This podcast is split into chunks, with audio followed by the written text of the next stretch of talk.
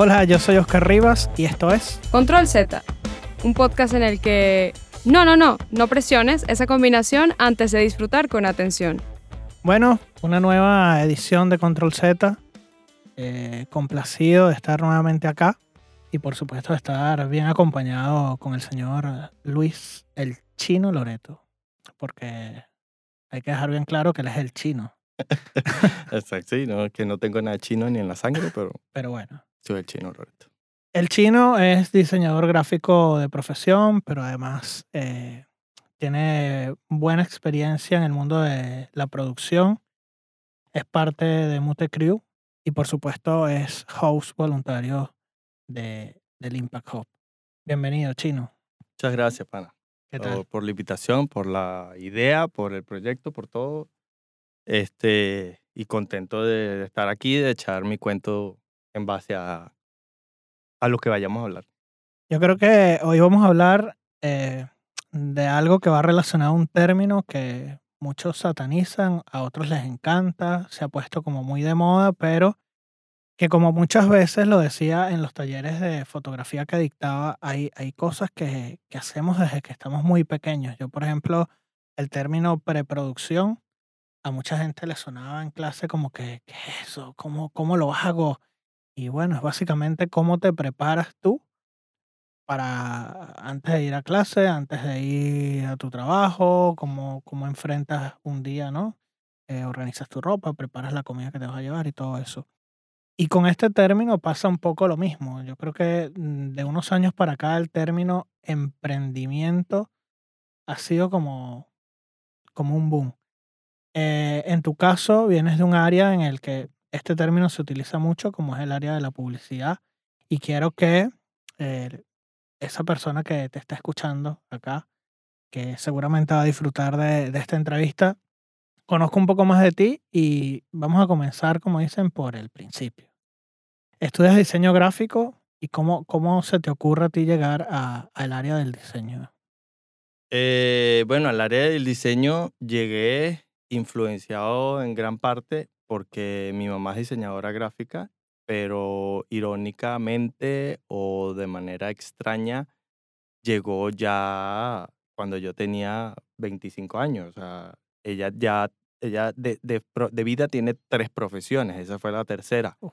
Y llegó ahí, fue haciendo, como todo en su vida, eh, aprendizajes con, con, de modo académico cortos o largos eh, y empezó con un curso y mira, me metí aquí y nada, empezó avanzando, avanzando y ya estaba a mitad de la carrera cuando obviamente cada vez se ponía más complicado y, y digamos que la familia elegimos, mira, no, o sea, te ayudamos en lo que podamos a nivel de la casa, de las, de las cosas que, que, que, que hay que hacer Claro, en en, una día. familia del día a día para que te gradúes, porque, o sea, es fabuloso. Pues. Y digamos que, si no mal recuerdo, casi toda la carrera, pero sobre todo de la mitad en adelante, yo estuve muy presente, al menos no en clases de ella, sino en casa, ayudándole inclusive a hacer ciertos trabajos. Mi mamá, aunque tiene problemas de visión, hacía cosas, o sea, ella logra cosas que, que, que con los problemas de visión que tiene eh, es increíble, pero yo la ayudaba de cierta manera. Entonces,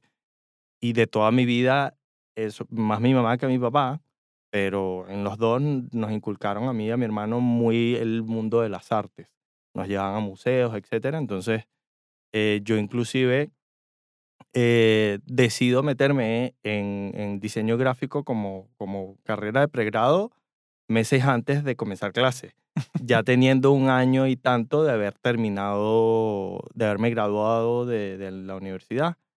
Eh, ¿Qué pasa? Mis padres tuvieron la oportunidad y me, me mandaron a Estados Unidos a estudiar inglés. Y durante ese año, ¿qué voy a hacer? No lo sé. Antes de ese año, el último año de bachillerato, lo que hice fue presentar en todas las universidades lo que más me gustaba de cada universidad. Y si ya. quedaba en alguna, bueno, ahí veía que es una edad eh, que al parecer es muy natural que eso pase. Sí, sin duda. Y alguna. nada, me metí en la carrera, hice mis cinco años de, de la universidad y después empecé a trabajar, no enseguida, porque típica estudiante recién graduado, necesitas experiencia conoce, y... Claro, cinco años de experiencia. por ese- menos. y es difícil, pero bueno, entré en una agencia de publicidad relativamente pequeña, pero donde pude hacer ciertas cosas interesantes. Trabajé dos años y medio, si no mal recuerdo, ahí, este, donde lo principal que yo hacía era un encartado publicitario, que salía encartado, valga la redundancia, en el Universal. Ok. Y, y bueno, desarrollaba material POP, inclusive me tenía que encargar de, desde la etapa de venta hasta cierto punto, de conseguir eh, clientes que, quieran, que querían hacer algo a nivel de publicidad o de diseño gráfico que no estuviese en el encartado, eh, hasta vincul eh, dirigir y coordinar el proveedor para darle salida a la impresión o la manufactura de lo que se hiciera. al menos en Venezuela, y creo que todavía las carreras de diseño gráfico la, la, parte básica y teórica y práctica está muy abocada en el mundo de las artes gráficas impresas. Principalmente, sin duda. En el mundo de las artes de, de publicitaria, diseño publicitario y algo editorial. No hay otras, otras artes que fue desarrollando en el camino. y tú que, tú que vienes del mundo de la publicidad, eh, digamos que la, eh, ese, ese mundillo siempre ha sido como muy hermético, ¿no? Siempre se ha visto como en donde hay muchos secretos, en donde la gente no te cuenta mucho, pero creo que eso ha cambiado sin duda alguna. Antes de entrar como en otros detalles, tú que, tú que viviste como esa etapa inicial, o sea, desde que te gradúas, lo primero, tu primera experiencia profesional es en una agencia, ¿cómo lo ves comparado con el mundo de la publicidad actual, que creo que indudablemente con, redes sociales como YouTube, con tanto contenido, digamos, que hay en, en, redes sociales, en Internet, ya como que se ha caído un poco ese mito de que existen muchísimos secretos.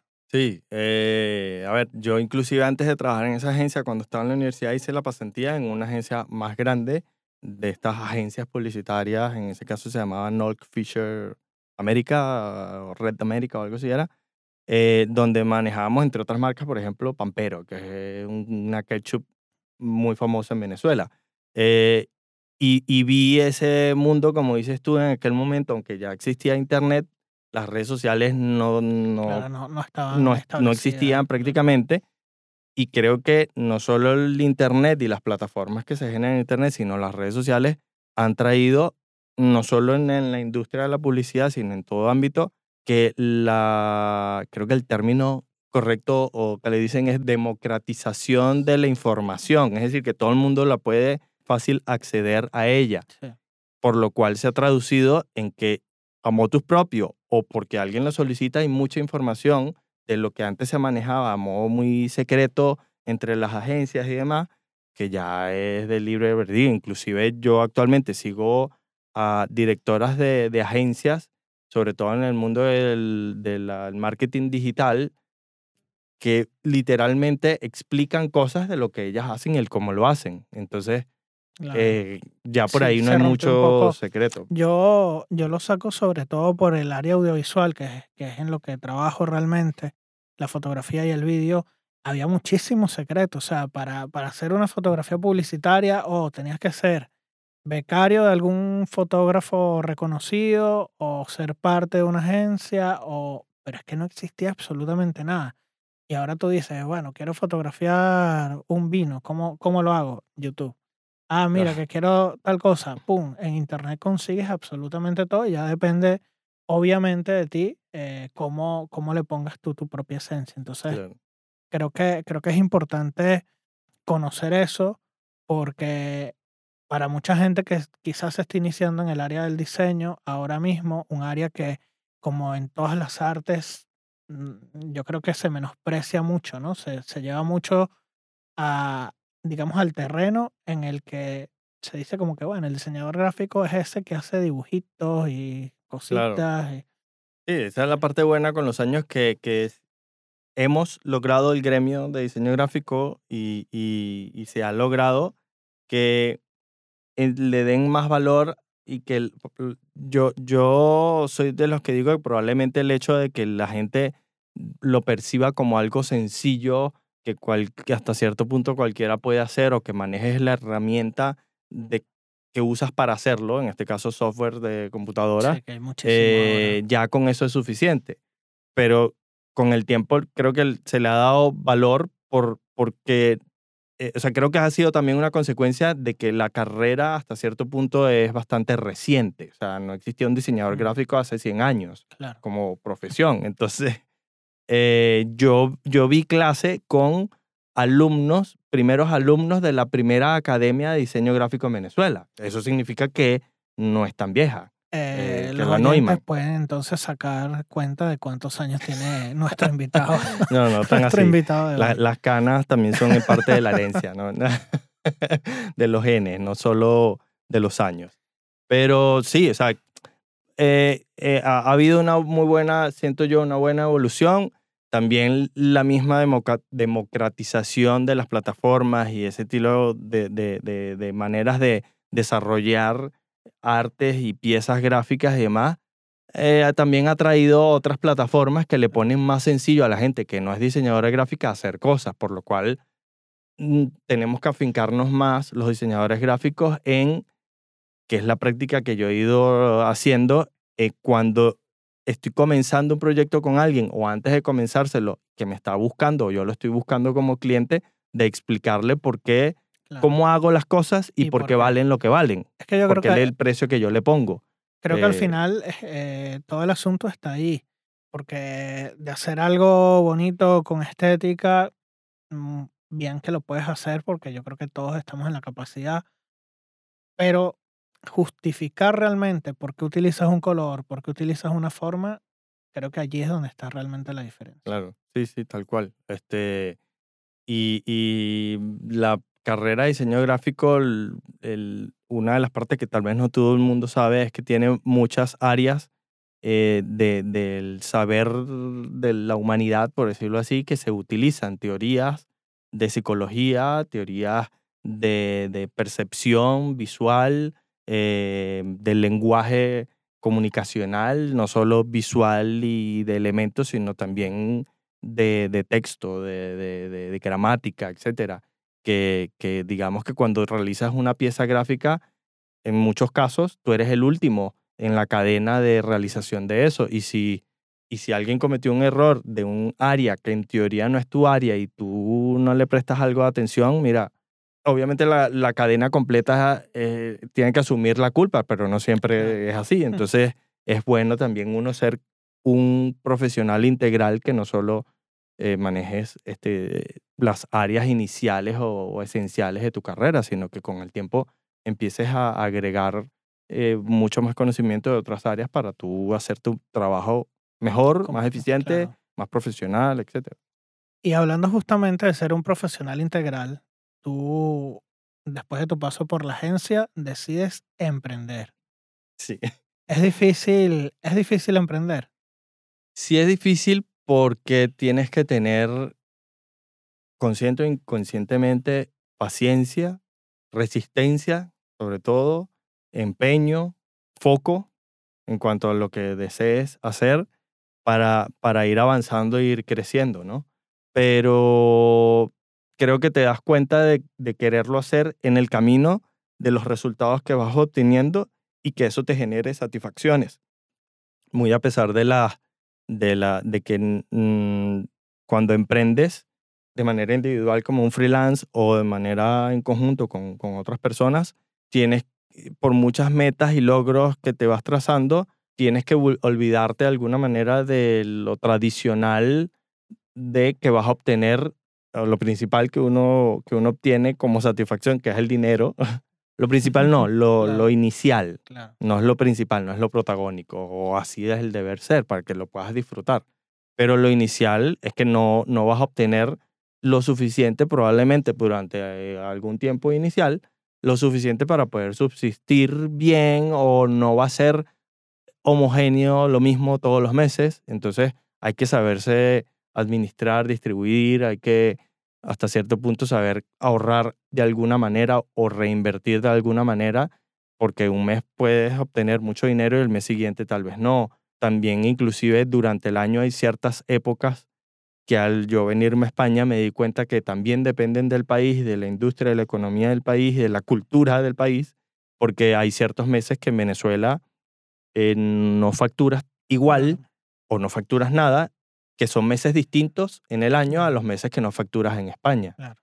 Cosas como que yo, no cuando llegué, sino al rato, y también informándome por redes sociales y demás, que aquí eh, en España al menos, no sé si en Europa entera será así, el mes de agosto es casi nulo. O sea, literalmente todo el mundo se va de vacaciones. Entonces, Que básicamente yo, yo supongo que, que en los países en donde hay distintas estaciones marcadas, establecidas, todo así como la gente cambia su armario, tal, pues también existirá sí, un sí, el- poco... el ciclo de la vida, de las rutinas, de, la, de, de tu vida diaria anual es distinto a- al menos con Venezuela o con el mundo del trópico, no sé. Entonces es muy marcado eso. Y también es porque, claro, nosotros venimos del trópico o de Venezuela donde el clima es prácticamente igual todo el año. todo el hasta año. cierto, o sea, lo que marca mayor la diferencia es la lluvia, el sol y, y hasta ahí.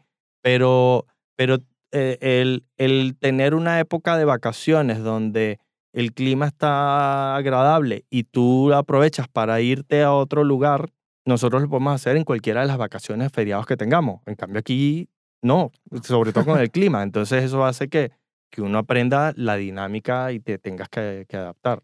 La gente dirá, bueno, pero este empezó la pregunta diciendo, hablando de profesional integral y ahora Por después vacaciones. saltó a emprendimiento y, y lo decía un poco porque justamente en ese, en ese salto de la, de la agencia de publicidad emprendes un proyecto junto con, con un gran amigo tuyo y realmente siento que esa parte de, de tu vida, digamos, te convirtió justamente en el profesional integral o fue, o fue digamos, el inicio de, de esa conversión, de, de convertirte en lo que hoy eres como, como profesional, ¿no? Sí, sin duda alguna, porque antes de eso yo nunca me había tenido que, tenido, porque hasta cierto punto muchas de las áreas que tenía que cubrir era de modo obligatorio, eh, tenido que ocupar de ciertas tareas que empecé a ocuparme con este negocio que monté. Antes de eso, en la agencia o, en- o así sea de modo freelance, era desarrollar las piezas gráficas, las tareas, los objetivos, muy a modo diseño gráfico y ya, si acaso, elaborar presupuestos que ya había un, cierta estructura de costos en el mercado de lo que uno hacía, más el costo del proveedor, más un porcentaje de ganancia y ya, hasta ahí. Entonces el tener que encargarme al emprender, tan sencillo porque una vez se rebotó un cheque, cuando se usaban más los cheques, y que te das cuenta, rin, rebotó y que tengo que estar pendiente y llevar Una la- contabilidad. una contabilidad, una administración, tengo que entenderme con un contador, tengo que entender la terminología de la contabilidad, tengo que entender eh, muchas otras áreas, no solo el lado de administración, el lado de ventas, de cómo, qué debes de hacer, qué no hacer, de si tienes un socio, tener un mismo discurso eh, de cuando estás solo sin esa otra persona, de, de que si se encuentran con cada socio por separado, este, tengan más o menos una misma línea de lo que ofrecen, ¿no? Entonces, yo me, me lancé al emprendimiento cuando en ese momento probablemente no, Claro, no ese- tenía ese mucho ese término nombre Sí, no se y, manejaba. y fue obviamente por, por la oportunidad que tenía de poder hacer una pausa a nivel de ingresos fijos, que era lo que tenía en una agencia, y poder empezar a desarrollar un negocio propio, en gran parte influenciado por mi familia, por ver que un negocio propio a largo plazo tiene Pues, mejores beneficios que ser empleado en una empresa. No significa que ninguna de las dos áreas tenga, sea buena o sea mala, sino simplemente por, por, por esa área. Sí, todo tiene, todo tiene dos caras, digamos, y que un negocio propio bien llevado, por supuesto que, que te va a traer muchísimos claro. beneficios, ¿no? En el camino, sobre todo al inicio, eh, requiere mucho más esfuerzo, mucho más sacrificio, mucho más ahínco, eh, más disciplina. Tú eres tu propio jefe, aunque sea una frase Yo creo que cliché. us- usaría ese término para un libro. Para- ¿Cómo? Para un libro. Para una, sí, para el título Tú de eres un tu libro. propio jefe, sí, título de- este, es, mucho más denso, más complejo. Y cuando tienes un socio, literalmente con este primer negocio, gracias a Dios lo hice con un muy buen amigo. Ya éramos excelentes amigos, ya habíamos intentado cosas en vacaciones cuando yo estaba en la universidad o en la agencia y demás. Pero que eran muy informales y que, se, y que comenzaba clase de nuevo y nos olvidábamos, o él empezaba a trabajar y se olvidaba, lo que fuese. Entonces, en el camino nos topamos con situaciones un poco desagradables cada uno en su trabajo, sobre todo. Me asomaron la idea de por qué no, no montas tu propio negocio, elige con quién y elige este pana. Creo, no, todavía no éramos compadres, porque somos compadres. en el mundo, en España, creo que el término compadre no existe mucho, pero básicamente yo soy padrino de, de, su hija mayor. Y bueno, nada, ¿qué haces tú? ¿Qué hago yo? Teníamos cierta buena cantidad de conocimientos. Antes de montar el negocio ya teníamos un par de clientes que trabajábamos de manera freelance y mira, vamos a meterlo en este combo y ahí empezamos. Y empezamos sobre todo en el área de diseño gráfico y al par de años luego empezamos a incursionar en el mundo audiovisual, de producción audiovisual, que mi socio desde antes manejaba muchas eh, áreas de esa del mundo de la producción audiovisual porque había trabajado en departamentos de prensa en distintas instituciones. Y eh, ahí fue que, volviendo un poco a tu pregunta, empecé sin darme cuenta, en realidad, a desarrollar más áreas, a experimentar en vivo y a aprender en vivo, cometiendo errores en muchos casos, otras veces no. Saludos a sus clientes. algunos todavía existen y todo. Oh, este, Entonces no lo hiciste tan mal. No, no. No. Em, y empezamos a, a eso, a, a, ofrecer, a usar los contactos que ya teníamos, que venían de la amistad y simplemente esta persona trabaja en tal lado y sabía que montamos un negocio, mira, ¿por qué no me haces esto? Y así comenzamos, entre otras, con Empresas Polar, que es una de las empresas más grandes y más productivas, no sé cómo decirlo, en, en Venezuela. Y fuera de Venezuela ya, inclusive. Claro. Y bueno, poquito a poco empezando a ser ejemplos, en muchos casos empezando a decir que sí, teniendo dentro de tu cabeza callado que no sé cómo voy a hacer eso, pero dije que sí. Eh, eh, y empezando a buscar ayudas cuando, cuando fuese, pero siendo de manera lo más transparente y honestamente posible, ¿no? Que creo que es lo, lo esencial para poder ofrecer algo y presentar el resultado y, y, y siendo, cumpliendo con los tiempos, etc. En Venezuela acabas de mencionar Empresas Polar, una empresa que ahora mm, trascendió las barreras de, de, digamos, de su lugar de nacimiento y ahora está en otros, en otros lugares. Además tuviste la oportunidad de trabajar con, con mucha gente en Venezuela y trabajaste con un artista internacional súper importante. Nunca coincidimos, aunque los dos trabajamos en el mismo, en el mismo show, no, nunca nos vimos.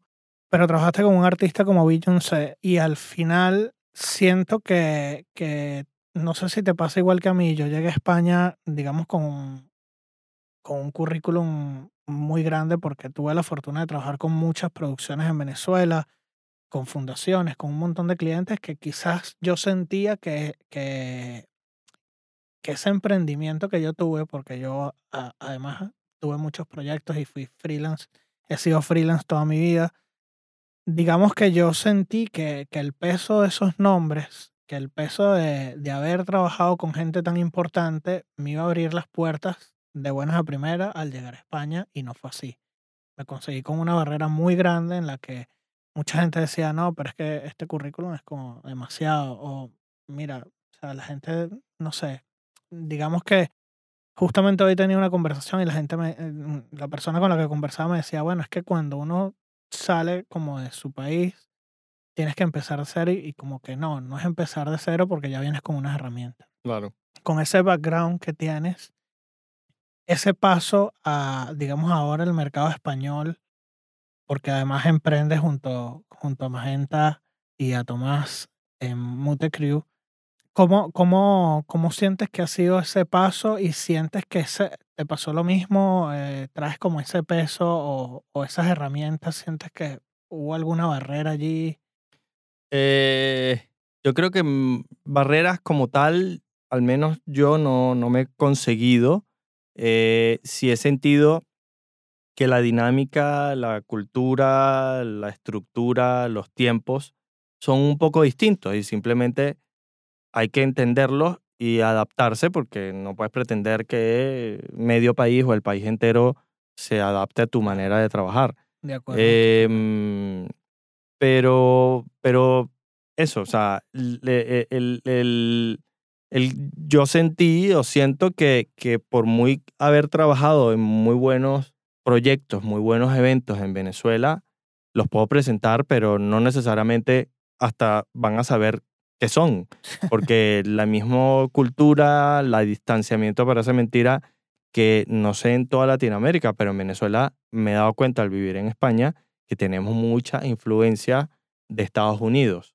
Eh, en, en, todo lo que es cultura, en lo que consumimos, en lo que vemos, en lo que hay en la calle, en la manera de presentar las cosas, eh, en los tiempos, en cuándo son las vacaciones, en todo. Entonces, eh, aquí en España no he sentido rechazo en ese aspecto, pero simplemente, mira, o sea, no, no les calza, no les cuadra y bueno, hay que simplemente mostrar lo que uno quiera mostrar adaptado. Si te toca quitar cosas, quitas cosas. Que creo que creo que ese es el paso natural. Eh, y mm. pero mm, creo que, que, que, en Venezuela creo que igual, probablemente sea igual en todo el mundo, eh, lo que necesitas es conseguir buscarte momentos, oportunidades donde puedas demostrar tus conocimientos y aplicarlos y ver lo eficiente, que vean lo eficiente que eres, lo productivo y creativo que eres para, para poderte ir abriendo paso. Te vas a conseguir con muchas, pero no son todas, y yo que he sentido que son pocas, eh, reacciones de, eh, no necesariamente rechazo, sino que al principio tal vez no te entienden, etcétera, pero creo que para bien o para mal el mundo también se ha ido globalizando, mezclando, entonces cada vez es como más común que en un entorno profesional haya un mix no solo de profesiones, sino a nivel de culturas, de conocimientos, y eso en el fondo eh, enriquece lo que se esté haciendo, ¿no? Sí, creo, creo que al final un poco con todo el movimiento que, que hay hoy por hoy a nivel digital, con todas las herramientas, creo que muchas veces, quizás en la cultura latina está como más, tiene como más influencia de, bueno, tienes que tener un currículum que impacte y ya básicamente lo que más importa es lo que tú puedas demostrar en, el, en, en un momento determinado, ¿no? Que realmente eres la persona adecuada para ese proyecto. Sí, tal cual. Y, claro, yo, yo, mi cierto punto de comparación puede ser ya en el mundo del emprendimiento. En, en España no, no puedo comparar porque, bueno, para bien o para mal, no he tenido un desarrollo profesional como empleado en una empresa, ¿no?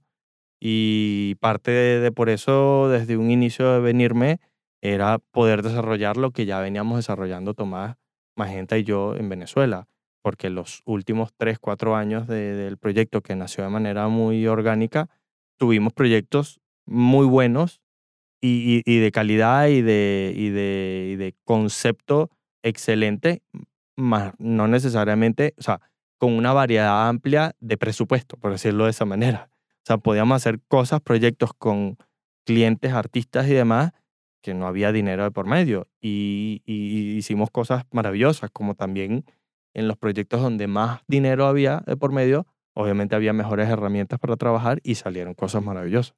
Entonces, bueno, mm, nos topamos con, con una realidad de un año para otro, en meses, en pocos meses, que nos fue cambiando y bueno, simplemente dijimos, bueno, ¿por qué no apostar al menos a obtener conocimientos en otro lugar y después en el camino fue que constituimos y, nos establecimos o nos hemos estado estableciendo eh, en España, en otro país. Estamos llegando casi al final, pero me gustaría que antes de, de hacerte como la pregunta del millón, rápidamente tres errores que sientes que cometiste en tus inicios y que hoy han quedado como muy visibles para ti y dices como, mira, oye, mira, esto fue un error, esto fue rapidito. Eh, oye, me agarraste un poco fuera de base y tal vez no las tenía pensadas todas, pero lo que me viene a la mente tal vez es, yo, yo hubiese pensado de tener un poco más claro al inicio de emprender que estaba emprendiendo, por decirlo así, y que tenía que empezar a manejar otras áreas de, de conocimiento que no eran directamente relacionadas a mi, a mi profesión de carrera académica o a mi área de, de, oferta al público. Aunque en el camino me fui dando cuenta y me fui metiendo en, en cursos, en academias y demás para entender, entender esas otras áreas, tal vez si los hubiese concientizado y los primeros meses de emprendimiento hubiesen estado enfocados mucho en aprender esas otras, otras áreas, tal vez eh, el resultado hubiese sido distinto, probablemente mejor, no lo sé.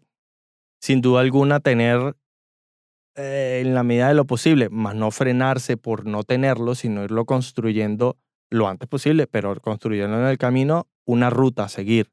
Y sobre todo si tienes socios, si no eres tú solo, que en el mundo de emprendimiento, bueno, tiene su nombre plan de negocios y demás.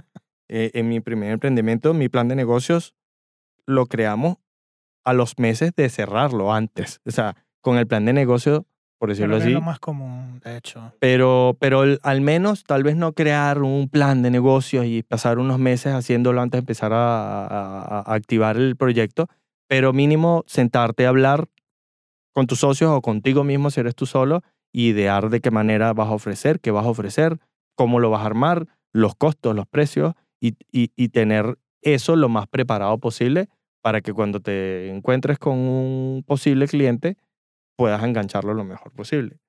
Y, y un tercero, buscar descansar lo más posible en el menor tiempo posible. Que Dormir, seas no sé. emprendedor no significa que tengas que trabajar 24 por 24. Correcto, correcto. Pero sí tienes que estar consciente que probablemente vas a pasar más horas o horas a la semana distinta al trabajo común.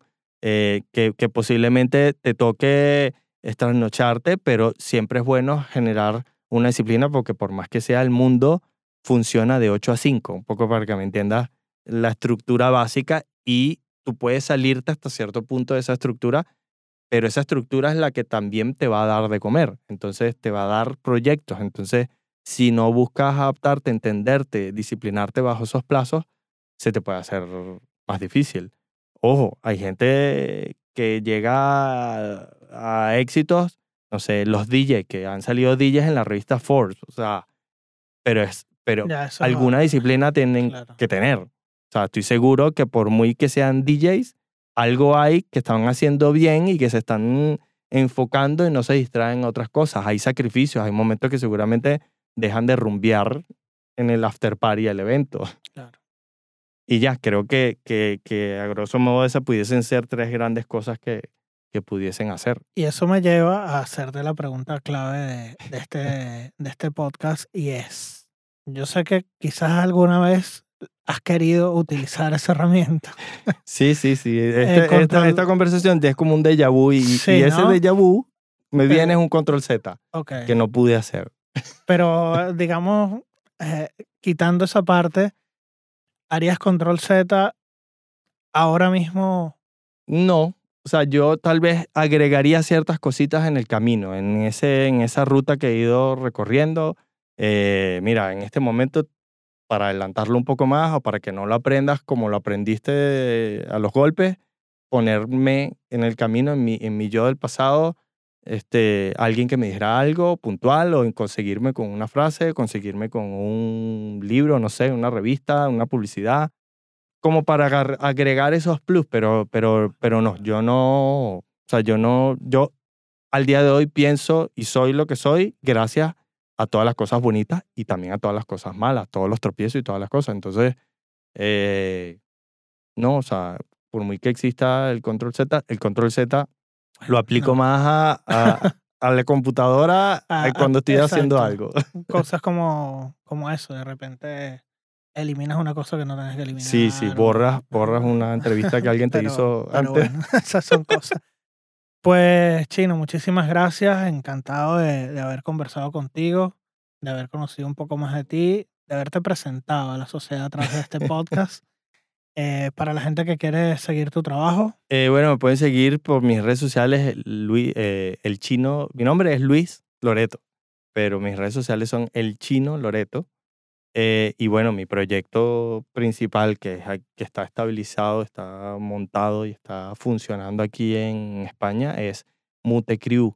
Muchos lo podrán pronunciar como en inglés Mute Crew, pero nosotros nos gusta al estilo criollo caraqueño, mute, como, deci- como cuando dices, pon, pon en mute el televisor, así. Y crew en inglés, que es muy raro, pero bueno. Mute crew, arroba mute crew, donde pueden ver ejemplos de lo que desarrollamos los tres a nivel profesional, eh, porque mis redes sociales es un mix de, De eh, relajado, es lo que me, las cosas que veo en la calle, eh, que me resaltan, también momentos agradables, familia, etcétera, ¿no? Es, eh, eh, es, es un mix de, de, de, de, cosas interesantes que me, que me provocan publicar y, publicar y que la gente que me sigue vea, ¿no? Eh, actualmente, desde, desde, que comencé el negocio con Tomás y con Magenta, no desde España, sino desde antes, utilizo más eh, las redes sociales de Mutecru para poner ejemplos de, de lo que hacemos. Y, y justo esta semana entre nosotros hemos estado hablando de, bueno, ya la pandemia se quedó por un tiempo y no sabemos hasta cuándo y no sabemos qué tanto vayan a volver las cosas a, como eran antes. Así que nos hemos ido planteando que ya irán viendo ciertos proyectos y ciertas ideas para desarrollar ahí, sea proyectos de otros o proyectos propios, eh, lo que sabemos y lo que nos gusta hacer. Y siempre, eh, a modo de conclusión, en el mundo de la, del emprendimiento, siempre siento que lo más importante es que puedas disfrutarlo, que, que al terminar cada proyecto estés satisfecho por muy que no haya quedado como pensaste, al menos satisfecho de, de tu desarrollo, de, de, de, lo que lograste hacer, concretar, de los obstáculos que lograste saltar, pero, pero es lo más importante. Si no lo estás disfrutando, no, no tiene vale chiste. nada. No vale nada. Bueno, muchísimas gracias, Chino. De verdad que un placer haber conversado contigo. Gracias. Para ti que estás escuchando, ya sabes dónde, dónde conocer un poco más. Si no, pásate por acá por el Impact Hub Prosperidad, que seguramente te lo vas a conseguir. Eh, a ti, muchísimas gracias por escuchar. Será hasta la próxima. Agradecimientos a Impact Hub Madrid, Mute Crew, Ciclo y Aparte, La Plaza, Buda Roses, Luos, Agencia Creativa, Doris Bermúdez e Iván Espinosa. Una producción de La Pulpería Cultural.